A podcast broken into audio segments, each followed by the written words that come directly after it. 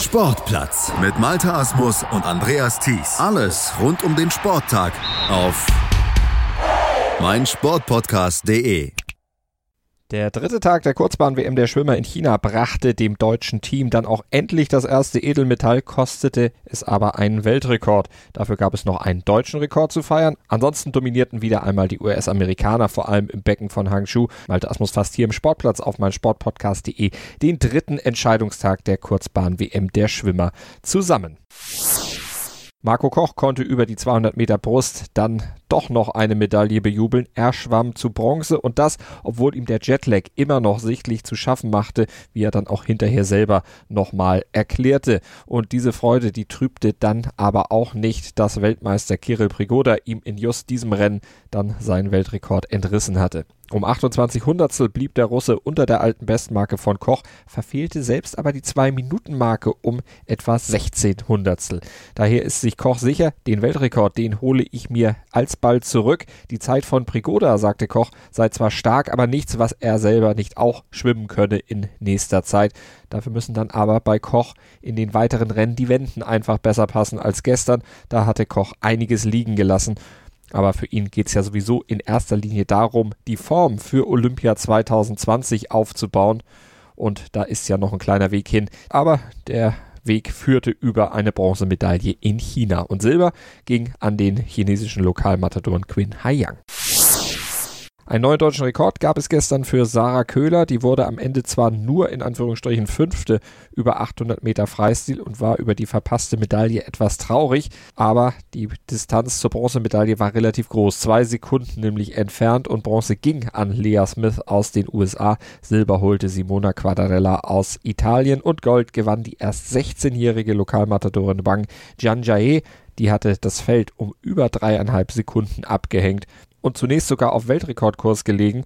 Der wurde es am Ende dann aber nicht. Genauso wenig wie es für Marius Kusch über 100 Meter Schmetterling für eine Medaille reichte. Bis zur Hälfte des Rennens hatte sich Kusch noch auf Platz 2 halten können, doch dann wurde er noch eingeholt und landete letztlich auf Platz 5. Trotzdem für Kusch ein richtiges Top-Ergebnis. Sieger in diesem Rennen wurde Topfavorit Chadwick Los aus Südafrika vor Caleb Dressel aus den USA. Bronze gewann der Chinese Li Zuhao. Und für die deutsche gemischte 4x50 Meter Lagenstaffel reichte es am Ende zu Platz 6. Gold holten in diesem Rennen die USA natürlich mal wieder mit neuem Weltrekord, wie bei fast allen Staffeln bei den Wettkämpfen in Hangzhou. Niederlande und Russland, die landeten auf den Plätzen 2 und 3. Und über die 100 Meter Freistil gewannen die Niederländerin Ranomi Kromovidojo und Femke Hemsker Gold und Silber. Bronze ging an Mallory Kammerford. Dafür wurde das 200 Meter Rückenfinale der Frauen zur internen Teamausscheidung zwischen zwei Amerikanerinnen, Lisa Bratton und Kathleen Barker, nämlich die schenkten sich in diesem Rennen nichts. Am Ende entschieden 800 zugunsten der jungen Lisa Bratton. Bronze holte mit einer halben Sekunde Rückstand Emily Seabohm, die Australierin. Die hatte Katinka Hosschuh auf den undankbaren vierten Platz geschoben. Das war unsere Berichterstattung hier auf meinsportpodcast.de in aller Kürze vom dritten Tag der Kurzbahn-WM der Schwimmer in China. Immerhin mit einer Medaille für den Deutschen Schwimmverband. Wir hoffen natürlich noch auf mehr, auch wenn die Chancen da relativ gering sind. Aber vielleicht geht am Wochenende ja in den Staffelwettbewerben noch etwas. Wir drücken auf jeden Fall die Daumen und melden uns in der nächsten Woche dann mit einer Gesamtzusammenfassung dieser Kurzbahn-WM in China und bleiben natürlich insgesamt am Schwimmsport dran im Sportplatz hier auf meinsportpodcast.de. Schatz, ich bin neu verliebt. Was? Drüben. Das ist er. Aber das ist ein Auto. Ja, eben. Mit ihm habe ich alles richtig gemacht. Wunschauto einfach kaufen, verkaufen oder leasen. Bei Autoscout24. Alles richtig gemacht. Hey, Malte Asmus von meinsportpodcast.de hier. Ab März geht's weiter mit unseren 100 Fußballlegenden. Staffel 4 bereits. Freut euch auf Zlatan Ibrahimovic, Michel Platini, Cesar Luis Minotti, Paolo Maldini, um nur mal vier zu nennen. Und bis wir mit der vierten Staffel kommen, hört doch einfach nochmal rein in die bisherigen drei Staffeln. Ronaldinho, Sepp Meyer, Gary Lineker, Lothar Matthäus und viele weitere warten da auf euch. 100 Fußballlegenden. Jetzt überall, wo es Podcasts gibt.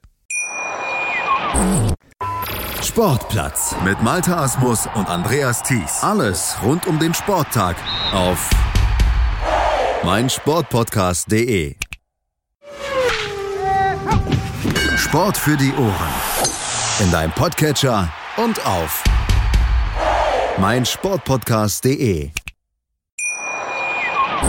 Schatz, ich bin neu verliebt. Was? Da drüben. Das ist er. Aber das ist ein Auto. Ja, eben. Mit ihm habe ich alles richtig gemacht. Wunschauto einfach kaufen, verkaufen oder leasen. Bei Autoscout24. Alles richtig gemacht.